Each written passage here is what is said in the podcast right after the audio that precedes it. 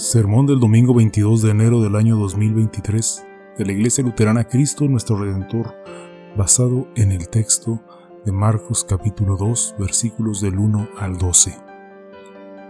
Algunos días después, Jesús volvió a Cafarnaúm. En cuanto se supo que estaba en la casa, se juntó mucha gente, de manera que ya no cabían ni aún a la puerta, mientras él les predicaba la palabra. Llegaron entonces cuatro hombres que cargaban a un paralítico. Como no podían acercarse a Jesús por causa de la multitud, quitaron parte del techo donde estaba Jesús, hicieron una abertura y por ahí bajaron la camilla en la que estaba acostado el paralítico. Cuando Jesús vio la fe de ellos, le dijo al paralítico, Hijo, los pecados te son perdonados. Algunos de los escribas que estaban ahí sentados se decían a sí mismos, ¿qué es lo que dice este? Está blasfemando. ¿Quién puede perdonar pecados? Nadie sino Dios. Enseguida Jesús se dio cuenta de lo que estaban pensando, así que les preguntó, ¿qué es lo que cavilan en su corazón? ¿Qué es más fácil? ¿Que le diga al paralítico, tus pecados te son perdonados? ¿O que le diga, levántate, toma tu camilla y anda?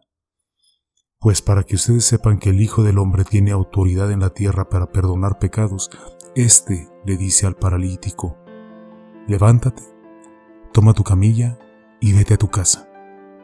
Enseguida el paralítico se levantó, tomó su camilla y salió delante de todos, que se quedaron asombrados y glorificando a Dios al tiempo que decían, nunca hemos visto nada parecido. Imaginemos que estás en la casa donde Jesús realizó este milagro.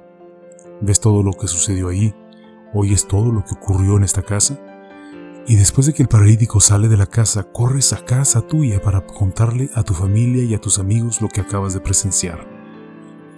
Quizá contarías algo parecido a esto. No saben lo que acabo de ver.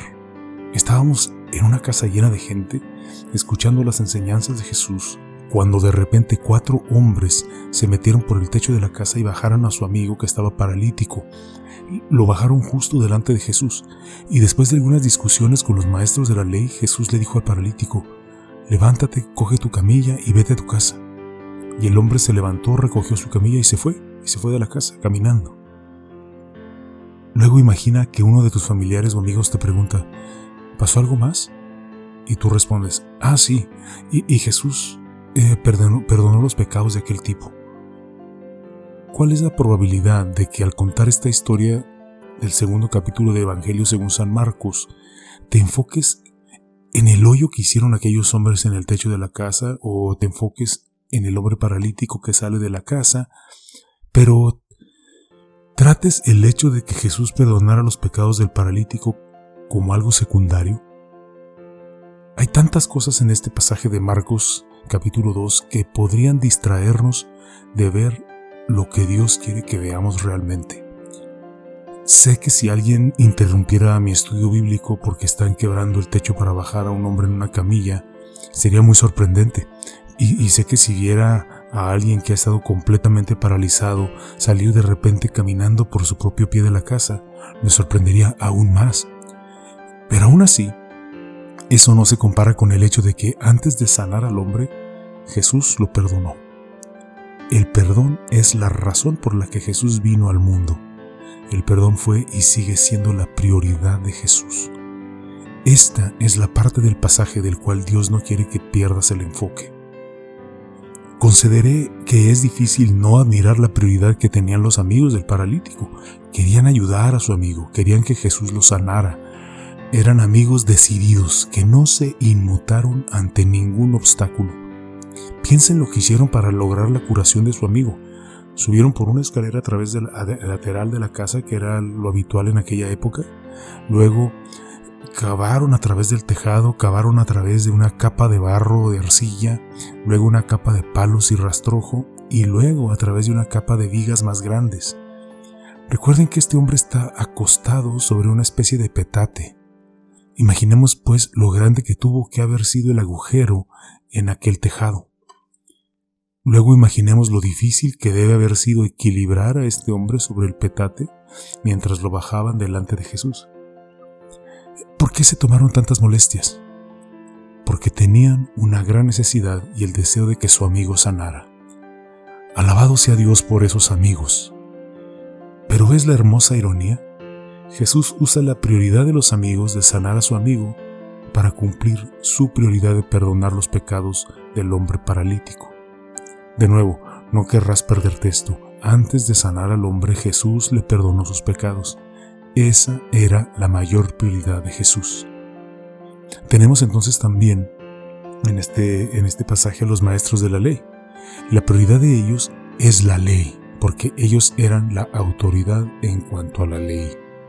Les importaba mucho más la obediencia que el perdón.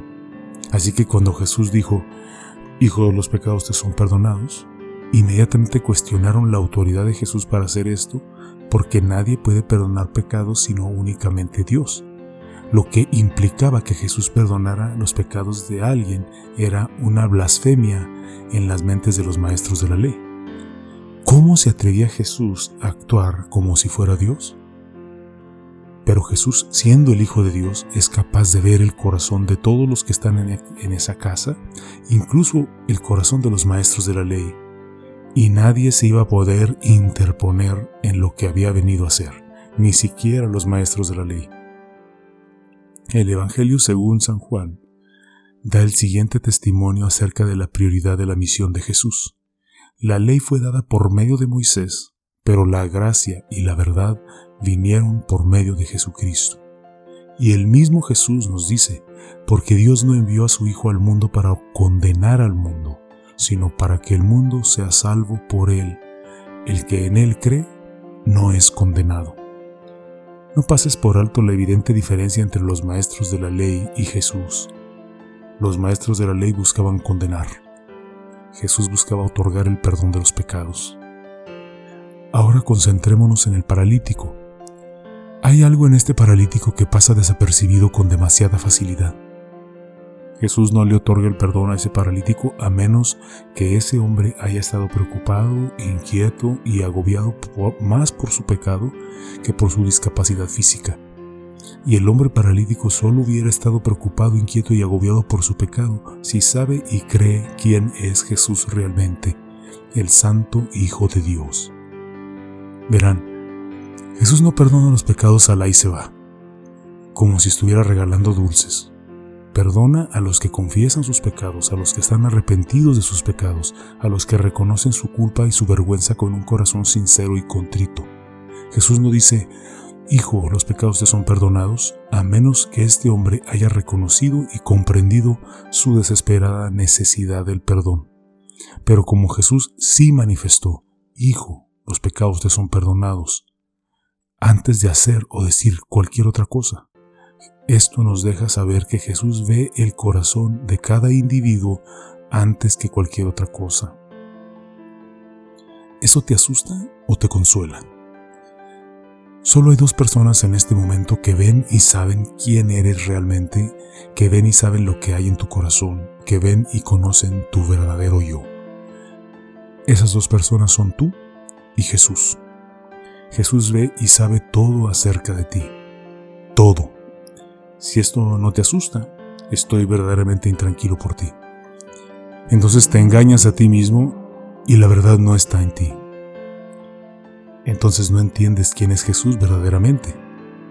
Pero si ves a Jesús por lo que realmente es y te ves a ti mismo por lo que realmente eres, y esto te asusta muchísimo, Jesús solo tiene una cosa que decirte los pecados te son perdonados. Cuando dice esto, quiere que te des cuenta de que está haciendo exactamente lo que vino a hacer.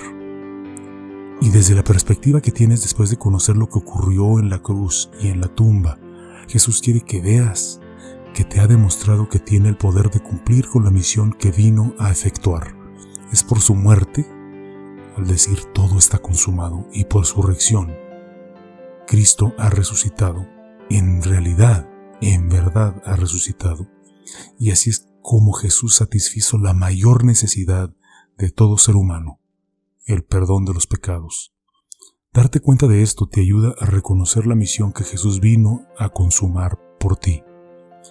Y si Jesús solo hubiera dicho, Hijo, los pecados te son perdonados, y no hubiera curado al paralítico? ¿Sentirías que se ha cometido alguna injusticia? Los amigos podrían haber pensado eso, y la multitud en la casa podría haber pensado eso también, pero no el paralítico. Él sabía que su necesidad más fundamental habría sido satisfecha y si seguía paralítico, habría salido de aquella casa perdonado y realizado por la gracia y la misericordia de Dios. Este es uno de los sermones en los que espero que Jesús te sacuda y te centre en lo más asombroso que ocurrió en aquella casa. Hijo, los pecados te son perdonados. No hay nada más que Jesús pudiera haber dicho o hecho que sea más significativo o poderoso para ese hombre paralítico o para ti. Y esto es lo que hay que contar de este pasaje. Amén.